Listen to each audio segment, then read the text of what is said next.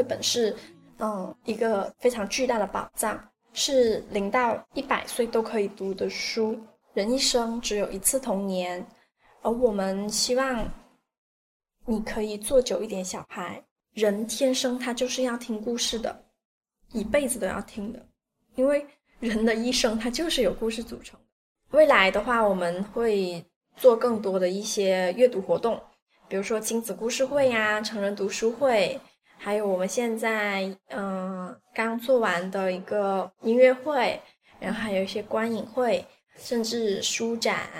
还有这种插画展等等这些关于文化的活动。每一天我们会统计卖了多少本书，有时候甚至卖不出来，但是当卖出一本书的时候，我们 很开心，甚至比。卖出很多很多杯饮料，还要开心。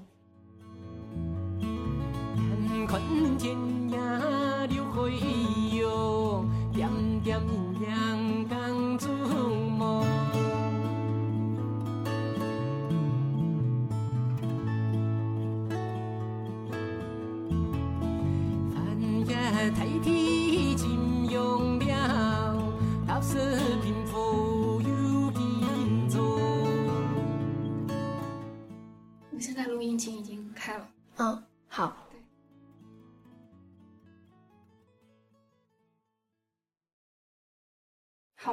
我首先做一下自我介绍吧。嗯，呃，你可以叫我小 Q，然后我现在是一名中学老师。对，我做这个播客，主要是想通过它去了解一些人，跟这些人生活的一些事情。然后呢，呃，今天站在我面前的是一志书馆的主理人。西西，那么，呃，西西同学就来自我介绍一下吧。Hello，我是一志书馆的主理人阿西西，啊，一直以来都在从事早期教育，然后呃，在二零二一年，也就是去年八月，辞去了早教中心教学经理的职务，然后一边学习一边散心，突然。就想着开一家书店，然后，嗯，又刚好遇到一间店面，然后，嗯，就有了一志书馆。嗯，我了解到一志书馆呢，是在一次刷小红书的时候，突然看到，嗯，有人发了一条动态，然后呢，我就想着，有一天我能够去书馆看看这个书馆是什么样子的。那，嗯。我在加上您朋友圈的那一天，我去看了你的朋友圈，发现，嗯，在书馆之前还有个前身是吗？叫，呃，西西鸭绘本馆。嗯，对。那，嗯，是什么时候开始运营这个绘本馆的呢？呃，这个西西亚绘本馆的话，是我还在 我还在早教中心工作的时候，嗯，然后是呃。我的一个个人工作室，然后当时是很喜欢绘本，然后但家里面没有什么地方放书了，然后就想着那就租一个小车库，然后放了两个书柜，然后就开始一直买买买，然后呢，嗯、呃，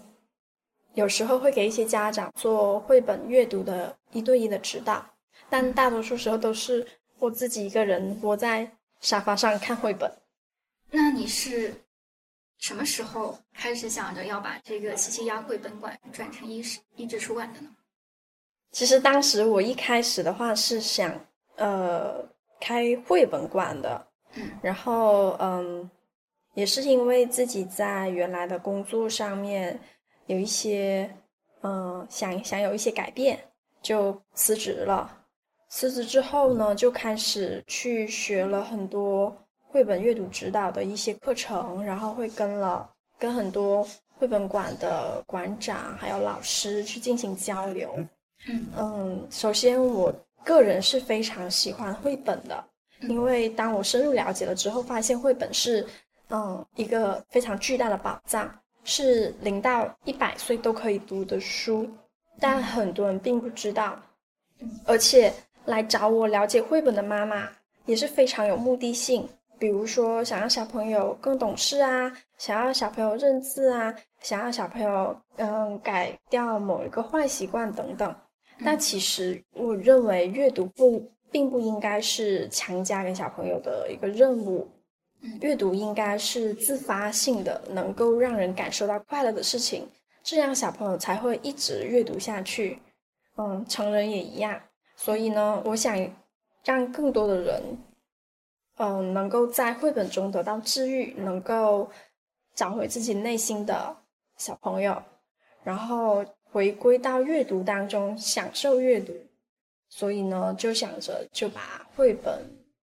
这个绘本馆、绘本工作室，然后把它发展成书店。哦，那你当初取名为一智书馆？也是由于刚刚说的，就是希望我们能够通过阅读。对对对，因呃，这个一志的名字，嗯，由来也是，我们本来想了很多很多个名字，比如说什么不长大呀，什么嗯、呃，类似这些，嗯、呃，但最后面我们还是选择了一志，因为发现一志这两个字可以延伸出。很多的含义，而且每一种都很好的契合了我的一个初衷。那一它有嗯初始的意思，也有唯一的意思。那志呢有孩子，然后幼小的意思，所以从字面上它就是一家小小的书馆。然后呢还可以解读出非常的多，比如说人一生只有一次童年，而我们希望你可以做久一点小孩。希望来到这里的客人都可以像像个孩子一样放松，忘记烦恼，然后也希望来到我们这里的孩子，嗯，也可以让他的童年有书的陪伴，然后也希望来到这里的不论是年轻人还是家长，都可以找到我们藏起来的真诚和童心。就像我们门口玻璃上写的《小王子》里的那一句话：“所有的大人都曾经是小孩，虽然只有少数人记得。”所以呢，我们希望能够来到我们书馆里的大人都能记得自己曾经是小孩。希望来到一致的孩子们通过阅读，让自己的童年闪闪发光。这个含义我好喜欢呀。那。呃，你刚刚有提到说，呃，选址的事情，就是关于这件事情，你能够仔细的说一下？为什么你要把它选在这里呢？其实这个问题的话，嗯、呃，我算是一个新手，嗯、一开始我就想着我的书店一定要有阳光，嗯，就是大家都梦想的事情。哎、然后，嗯、呃，刚好十一月的某一天，我骑着小电驴，晒着太阳，晃晃悠悠的时候。就看到了这一间空铺子，阳光进去了，然后我也进去了。然后呢，嗯，还有一个客观上的一个原因，就是它所处的一个在商业方面的一个地理位置也是很不错的。嗯，因为这边靠着比较好的一个小区，然后后面的话，背面是。背后是呃一个别墅区，然后周围也是一些比较高端的小区。旁嗯，这里后面旁边的这些呃业态也还很也都不错，嗯，就有一些比较生活化的感觉，有几家咖啡馆啦，然后呢又有一些呃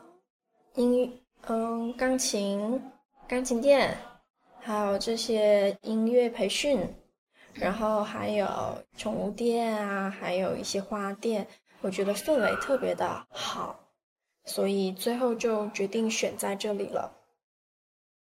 那我我刚开始进来的时候就观察到，就是你这个小店有两层的空间，然后一层呢，嗯，一部分是收集区域，还有一个是嗯，嗯咖啡或者吧台区。对，二楼就是一个亲子阅读区。那你当初是怎么设计这个，呃？空间的设计的，其实我也不是很会设计，主要就是当我确立了想开书店这样的一个想法之后，就不断的在网上去搜索世界各地这些书店的样子，他们的门面呀，他们的呃经营经营的项目，还有一些装修，然后就是看了好多好多好多之后呢，就决决定和我本来的这个教育经验经历吧，嗯，结合在一起。但是呢，我之前也说了，我也希望年轻人也能够回归到阅读中来，所以呢，嗯，就想把一楼作为一个。成人书籍以及嗯儿童书籍的一个展示和售卖，然后以及成人的书籍的借阅。那我们的选书也是以绘绘本为主，包括成人的绘本，还有漫画，嗯，包括这些嗯比较治愈系的一些书籍。然后呢，为什么会加加入这个咖啡饮品？是因为确实现在。大众需要这个东西，然后呢，第二个是，嗯，这样会更多的会吸引年轻人的过来。嗯，第三，饮品其实也是食粮的一种。那么除了精神食粮以外，嗯，大家都会畅想，就是啊，一边翻书一边喝着好喝的咖啡或者是饮料，那么大家就可以。坐下来看，然后呢，我们选的书大概也是，嗯、相比厚厚的书，不同的是，嗯、大多数的书是可以在你喝一杯咖啡或者是一杯饮品的这个短短的时间内就可以看完的，哪怕只是能翻几页，那它呃也是能够给到我们的客人或者说是读者一些不一样的感受，嗯。然后呢，呃，二楼的话就是，嗯，回归到我一开始想做的这个绘本馆，然后呢是设立了一个专属的亲子阅读区。我没有叫做儿童阅读区，而是叫做亲子阅读区，是希望家长能够陪同孩子一起来进行阅读，因为在零到八岁这个阶段，嗯，其实孩子的阅读就是需要家长来进行。引导的，嗯，然后呢，其实我们还有一层三楼，但呃还没有还没有去规划它，还没有去把它完善。这个后期我们会完善，有可能会作为呃教室，嗯、呃，或者是嗯可以自习，然后呢也可以可能会做一些小朋友的阅读课程的活动。呃，还有比如说一些小的展览，甚至一些小的读书会，嗯、呃，观影会，有时候我们可能后期会在三楼去进行。那么一楼的话，呃，就是做一些大众的，然后一些小型的个人的活动，或者是讨论需要更多思考和讨论时间的这些活动，就放在三楼。哦。那听了你这么说，我其实还蛮期待三楼的开始运营。我也挺期待的。OK，那你刚刚讲到选书这一块，就是嗯，我我之前在刷小红书的时候也看到，嗯，你跟呃后浪这个书店，就是有一些绘本是从那边进货的。嗯，那你在这个选书的过程当中，或者说选绘本的过程当中，有些什么样的考虑？呃，其实绘本。非常非常多，每年上新的绘本很多，然后嗯，国外也有很多非常非常多优秀的绘本还没有被引进过来的。那嗯，现在我们选绘本主要就是看出版社，像后浪，后浪出版社它的一个专门的嗯儿童出版的子机构吧，叫做浪花朵朵。嗯，对，就是。他们的绘本很不错，然后包括像信谊呀、接力呀，还有嗯嗯虎虎兰等等这些，他们的绘本几乎上都是不会踩雷的。他们很多经典绘本都是来自他们，然后还有二十一世纪出版社等等。嗯，那我选绘本的话，嗯，会首先会是选零到八岁小朋友适合看的绘本。然后呢，同时我会再去挑一些绘本是适合成人去看的。嗯，有一些绘本虽然上面写着可能是适合三岁以上亲子共读，或者是适合五岁小朋友亲子共读，但实际上它的内容，嗯，很多也是可以成人去阅读的，然后成人读出来的东西可能跟小朋友的就会很不一样。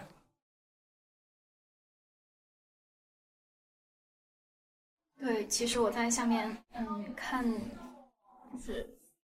根据书的封面或者是根据书的名字去找我感兴趣的书的时候，其实我也发现，就像有些嗯，我我这边可以理解为是漫画，就像后浪漫出的一些嗯。作品，对那些作品的话，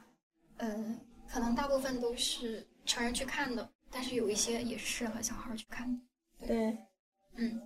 那么，呃，下面一个就是，嗯，对于目前的这个呃经营的模式，就是，嗯、呃，刚刚也听你讲到说在，呃设计这个店面的设计的时候，就是找设计模式的时候，也有去、呃、看，嗯、呃，世界上的一些书店它的这个设计。那么你在呃决定经营模式这一块，有没有说、呃、做过一些探索，或者说，嗯、呃，找一些前辈进行了解过？嗯。大多数还是我自己在进行探索，嗯嗯、呃，就也是因为也是疫情嘛，没有办法去各个书店去拜访，嗯、所以还是主要是在网上来进行浏览，嗯、然后呃也有说找一些绘本馆或者是一些书店去跟他们打招呼，看看他们会不会理我，如果理我的话，我会就会跟他们稍微请教一些问题。但大多数还是我自己去做的，因为我本来也不是一个喜欢麻烦别人的人，嗯，哦，所以嗯，在这个过程当中，都是我自己去参考其他独立书店他们的各自的一些特色，然后再想要特色是什么。我想做绘本馆，但我又不想做一个纯粹的绘本馆，嗯，我的我的目标是。我的目的就是希望大家能够回到阅读上来。那么，呃，实际上现在能够阅读厚厚一本书籍的成年人是比较少的，所以我就会在想，那怎么样才能让他们不恐惧读书，不把不把阅读当成一种压力，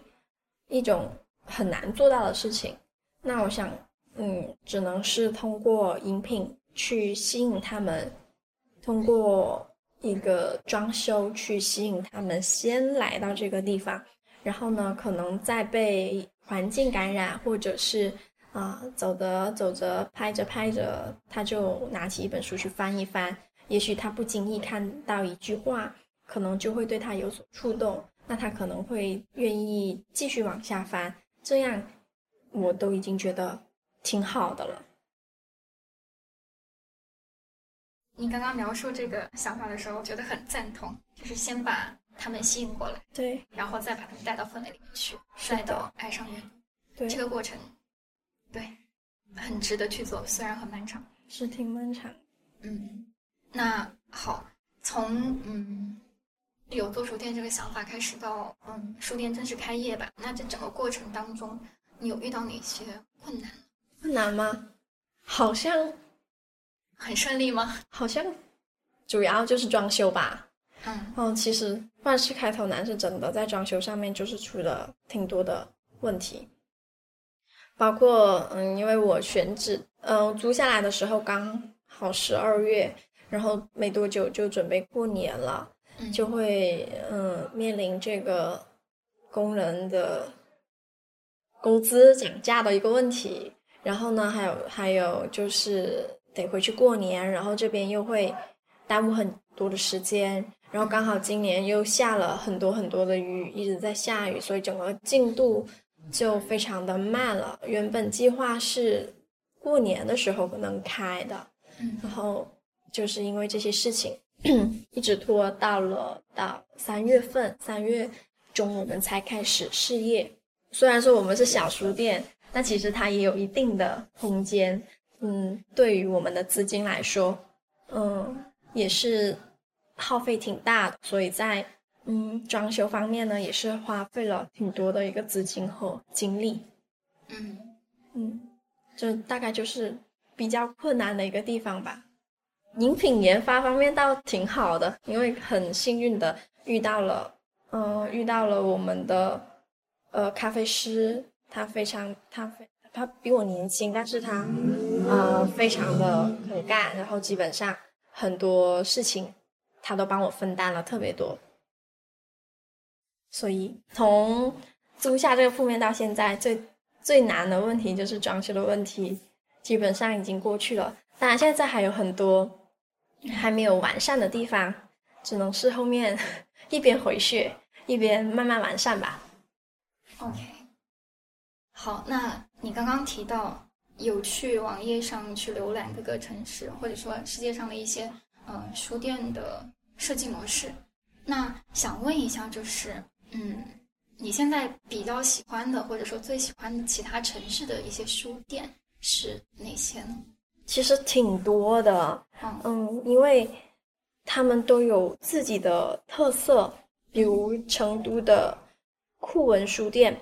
他们会很用心的给每本书写书籍介绍的一个便利贴，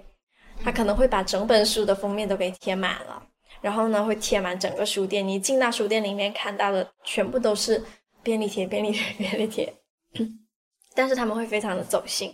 然后还有一个是广州的拾遗书店，他们也是一个新的书店，他们是贩卖旧书旧物的。嗯，然后呢，还有一个是不安分艺术书店，当时我是很喜欢它的这个名字，因为它的英文名是 Book and Fun，然后中文名就不安分，我就觉得哦，天哪，太有趣了，太可爱了，然后它。非常非常非常非常小，大概也就呃十十一十二平米左右吧，非常小。但是有很多的独立出版物，所以说也是非常有特色的。嗯，还有一个是杭州的鹿藻儿童书店。嗯，那我们一志书馆呢，有一部分的内容的话，就是参考了鹿藻书店。嗯，一开始就是从他那里会得到一些灵感，一个儿童书店。但是我，嗯，又不太想做纯的一个儿童书店嘛，所以呢，就有了现在的一致。然后呢，现在最近还有一个新的儿童书店在北京，叫做一善儿童书店，那个更酷了，装装修非常的棒。然后呢，也是以真正的以。儿童为中心的一个书店，嗯，具体的我还没有太多的了解，就只是看到在小红书上看到一些关于他们的介绍，然后我发现，嗯，我的公众号之前很早就关注了他们，嗯，但但我忘了他们的前身是什么，后面他们就改成一扇儿童书店了，也是最近新开的。哦，嗯，哎，那那个不安分书店是在哪里的？在广州。广州，哦。OK，我们来说一下贵港这边的书店。我从初中到现在吧，其实也见过好几家书店，从开到关闭。嗯。那么你在这边生活这么多年，嗯，你对贵港的书店有哪些了解？其实我决定开书店的时候，完全没有了解过贵港书店的一个。情况，而且当我说我要开书店的时候，我很多的朋友都在诧异，现在哪里还有人看书啊？嗯，谢谢老师，你要开书店啊，真的是太有情怀了，奉献社会。其实我也是打工人呐，怎么能说我开一个书店就是奉献社会了呢？我也是希望能够赚钱的。嗯，然后呢，贵港的书店的话，我感觉好像都是一些大的。书城，嗯，像星星书城呀，嗯，还有新华书店这种比较大型的，但是小一点的独立书店，有自己特色的书店，好像还是目前还是没有的。但我知道，嗯，贵港一定是有很多喜欢书、喜欢阅读的朋友，所以我希望是能够通过一致书馆这个空间，可以把。这部分人先带动起来，然后进而感染更多的人回归纸质阅读。那你刚刚说到，就是你的朋友对你开书店的一些反应。那根据你的观察或者说感受，你觉得贵港的人或者说你身边的人，他们的阅读状况是真的是很少人愿意花时间在阅读上？嗯，据我所知，我身边的朋友也有喜欢看书的，但是他们花在阅读上的比例还是非常的少的。嗯、然后呢，包括我之前工作的原因，一直都在，主要都是在上课，我也看书的时间会比较少。嗯，可能更多的时间给到上网课，或者是看一些专业性的一些书籍。嗯，真正说去很放松的去看一些书。比较少，包括我自己看绘本，有时候也是会带着教学的目的的这种思考去看的。你一看就会忍不住就想去想一些教学内容。我身边的朋友看书的不多，但是当我开了这家店以后，在事业的时候就会就遇到一些读者，会发现其实贵港看书的人。其实也不少，当然也有很多人跟我坦诚，原本是很爱看书的，但是因为，嗯、呃，可能是因为疫情，然后导致现在工作的压力、生活的压力更大了，然后现在已经没有没有什么契机，或者是说没有再继继续坚持下去了。是，我还记得有个客人说，他平时书，嗯、呃。在车上都会放一本书，嗯，厚厚的一本书，现在再也没有了。所以，嗯，在大家都很难去看厚厚的一本书的时候，可能一些简短的漫画以及绘本会更适合他们一些。因为像现在可能卖的比较多的是一些什么成功学呀。或者是一些打鸡血的一些励志类的书籍会比较多，但其实有时候就是越看越累越卷，大家更需要的应该是能够放轻松下来。那绘本它就可以让大家能够放轻松。现在蛮多人他阅读可能会去通过电子书，有的人说，嗯，出行的时候如果带一本。带那个 Kindle 或者是其他的阅读器会更方便，相对于带纸质书来说。那你觉得，或者说根据你个人的经验，你是更喜欢纸质书籍还是电子阅读？嗯，其实我个人的话是更喜欢纸质书籍。嗯，甚至其实很多人，包括现呃很多呃用电子阅读器来进行阅读，甚至是听书的一些人，嗯，他们其实。也还是会喜更多的会喜欢纸质阅读，只是在比如说需要出行的时候，那他们选择这个电子的也是 OK 的，嗯，是没有问题的，嗯，因为书确实是会比较重嘛，嗯，但是大家也都会知道，其实纸质书籍是没有办法替代的，这种拿在手里面的这种踏实的感觉，质感，对，嗯，还有。就是一些书香，这些是没有办法用电子设备去替代的，包括听书呀这些。我之前有过一段时间也试过，但是始终是会忍不住又去去到了一些别的 别的，比如说小红书啊、抖音啊，始终又忍不住去打开了一些别的软件。所以我觉得真正想要读书的话。还是纸质的会更让会更让人专注和安心一些。嗯，理解。那呃，我们刚刚在聊到绘本或者书籍的时候，你提到的大部分关键词就是儿童。嗯，那也就是说，你是比较关注儿童方面的绘本或者是书籍。那除了这个方面，你还关注其他的什么类型的书籍？书籍的分类？嗯。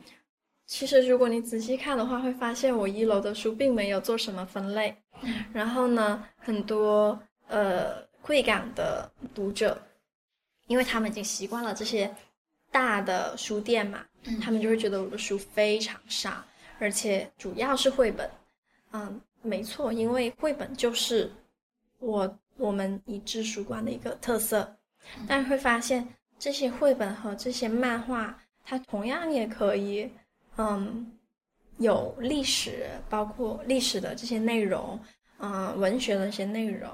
嗯，还有一些心理学的内容。嗯嗯，那虽然说，嗯，绘本主要是给儿童看的，但其实绘本又不仅仅是给儿童看的，绘本它是给所有人的。嗯，因为人天生他就是要听故事的，一辈子都要听的，因为人的一生他就是由故事组成。嗯，所以说，在绘本它就是一个故事的一种。只是它更简短一些，更适合我们现在这种快节奏的一个生活。嗯，然后呢，除了绘本以外，我还会选择的是一些，嗯、呃，小说，还有一些诗，嗯，散文这些会比较多。而且我选我的选书方向也会是以治愈系的为主。怎么个治愈法呢？就是。你看它的时候是很轻松的，不会说是因为说我，嗯，我需要提高与人沟通的能力，然后我就去看沟通的书。然后呢，我，嗯，可能需要那个，嗯，一些设计灵感，然后我要去看设计方面的书，或者是之类的。我们我的书大多数都是一些杂书，就是你不必看完一整本，就你随手翻。看一两页都可以看得下去的这种，嗯，就还是希望大家嗯能够对阅读这件事情不要看的太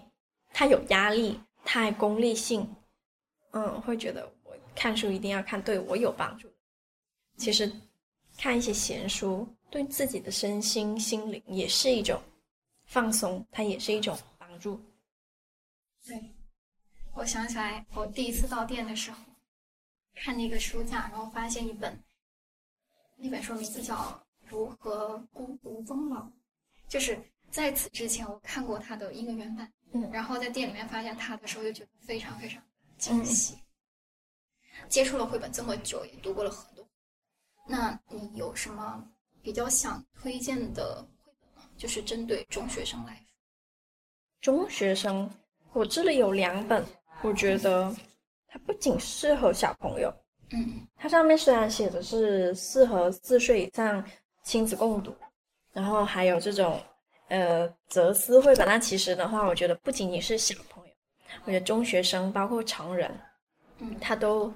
都适合。嗯，比如说这本宫西达也，宫西达也他是非常著名的这个绘本大师，就他的恐龙系列。哦啊，然后都已经做成了这些儿童剧、话剧这些去出演出来，非常的感动。然后这一本是叫做《每个人都与众不同》，它这是一本嗯、用讲孩子的故事来折射成人世界的一个哲思绘本。它里面都是一些简短的故事，有点像我们之以前小时候看的一些嗯。漫画那种，嗯，四宫格漫画一样，它的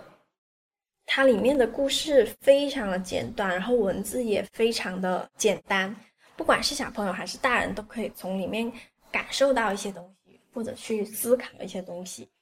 然后还有一本是吉竹伸介，他出过成人的书，然后也出过，也出了很多就是小朋友的绘本。他的画风也是非常的可爱，嗯，跟一些我们平时看到的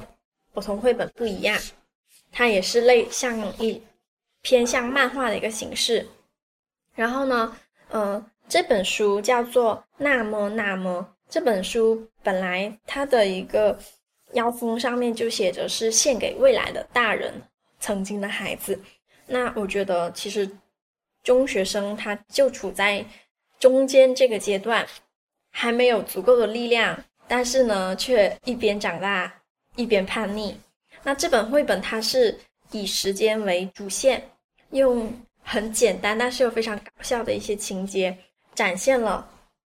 一个人从小宝宝成长，然后长大，然后嗯，再到独当一面的这个过程，嗯，我觉得中叛逆的中学生 看了可能会故作淡定，嗯嗯，可能就是笑笑而过，但我相信他一定会触动他们的某根心弦，只是他们都会把它藏起来而已。刚刚在聊天的过程当中，你有讲到，嗯，一些书馆的未来的一些规划，比如说三楼的这个可以做影印交流会，或者是做其他的一些用途。嗯，那么，嗯，你对于一志书馆以后的发展有什么期待吗？期待就是希望它能够活下去，能够活下去，先活下去，嗯。嗯，咱也不说赚大钱嘛，因为像书店本来就不是一个一个主流的朝阳的产业，它其实算是属于是夕阳产业了。尤其是在呃网络网络购书还有这种嗯、网络阅读这么发达的一个情况下，很多爱书的人甚至也不一定会去到书店了，所以。我首要目标是先活下来，啊，然后呢，嗯，未来的话我们会做更多的一些阅读活动，比如说亲子故事会呀、成人读书会，还有我们现在嗯刚做完的一个音乐会，然后还有一些观影会，甚至书展，还有这种插画展等等这些关于文化的活动。同时，我们也希望可以吸引到贵港，嗯，更多的一些个人或者是团体，一起来开展活动，因为大家的力量才是力量嘛。然后我其实也相信贵港它的文化一定是可以发展得起来的，应该也是可以容纳得下我这一个小小的小书店。嗯，好。那我们到这里其实也已经到了整个嗯录制的尾声了，嗯，想问一下，就是我身边也有同事说他想开书店，虽然不知道这个是真的还是仅仅仅是说说而已。那么就想问问你，想对那些即将要开书店的人提一些什么建议呢？或者有些什么话想对他们？我也是一个开书店的新手。当我想要开书店的时候，我去网上浏览各种资料，嗯，嗯，前辈们也都是不要开，不要开，都是建议不要开，除非你特别特别特别有钱。嗯，确实开书店，嗯，它其实不是一件简单的事。然后呢，嗯，在我开了书店这段时间以来，也有很多人说。哎呀，你完成了我的梦想啊！好多好多人都是梦想哎，嗯，开个书店，一杯咖啡，嗯，一本书，然后就度过了美好的一天。但这真的就只是美好的梦想而已。确，嗯，确实，现在书店的生存现状真的很严峻。如果嗯没有足够的一个资金，没有运营的一个想法。或者是自己自己的一个特点的话，纯粹是想做一家书店的话，真的很难很难。所以，嗯，还是就像我的前辈们对我说的一样，如果说有想要开书店的朋友，也确实请你们 三思，因为生存真的是很大很大的一个问题。嗯，真的真的不是说你有情怀。就可以的，因为嗯，我之前说了，一开始我是想做绘本馆的。那么在绘本馆这边有很多很多开绘本馆的，就是指有情怀的妈妈们，他们养育了自己的小孩之后呢，发现嗯，想给孩子培养阅读，然后呢，他们就看到了绘本，然后在跟孩子读绘本的过程中，发现绘本特别特别的好，然后呢，给自己孩子买了好多好多的绘本。然后他们就想，我有这么多绘本了，那我可以开个绘本馆呀！我这样我又可以带小孩，又可以，嗯、呃，让更多的小朋友也能感受到绘本的好。那很多就应冲着这个目标，然后去开绘本馆的很多的这样的妈妈，其实最后确实是亏本的。嗯，因为生存现实是很残酷的，纯粹是有情怀是没有办法的。包括我现在都还会去做很多的、很多的呃规划，包括就是我书店要以后要做什么活动呀，甚至嗯要做一些什么促销呀，或者是怎么样才能够刺激嗯、大家能够多来我这里消费，然后来支撑我的房租，支撑我的我的这个。员工工资，这都是一个书店，看一个书店要想的。所以，大家都在看书的时候，我都是在想这些事情。然后，其实我发现我现在看书的时间比以前还要少了，甚至一些，嗯，我们这边有借阅嘛，然后也有售卖，然后甚至有一些是我买回来想自己看的书，因为我觉得可能没有太多人会买这样的书，然后我就只拿了一本。我还没有看，就被他们买走了。这种是一件挺让挺让人开心的事情。对，也挺开心的，然后也有点惆怅，我还没看呢。嗯，也其实也挺开心，自己嗯觉得不会，应该不会有人去看的书，嗯，嗯也有也有人去喜欢，就被人发现，就会有一种嗯，就会有一种被认可的感觉。所以我们每天，虽然说我们现在的营业额基本上都是靠。饮品来支撑，但是每一天我们会统计卖了多少本书，有时候甚至卖不出来。但是当卖出一本书的时候，我们很开心，甚至比卖出很多很多杯饮料还要开心。对，我，我能理解那种开心。嗯，目前是说回到贵港，嗯，一年多吧，差不多两年。嗯，然后这些时间里面，我也有去贵港现存的一些书店去看。目前来讲。我比较满意的是新世纪广场的一家，嗯，店面面积非常小的一家书店。我之前了解到的是，那家书店是由民族中学的一个老师开的，就是里面的一些书的这个品味还是跟我的阅读品味蛮像的。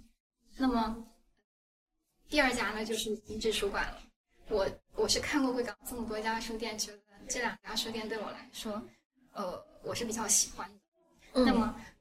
我也很希望一志书馆能够像你刚刚说的那样，能够把更多的绘本带到小孩子，或者说带到嗯家长的眼里，让他们感受到阅读的美。嗯，还有就是你刚刚讲到一种现象，是说，比如说我我虽然很喜欢的一本书籍，我自己觉得可能不会有太多人喜欢，但是当我把它放出来之后，会有别的人看到它。然后喜欢它，就是这种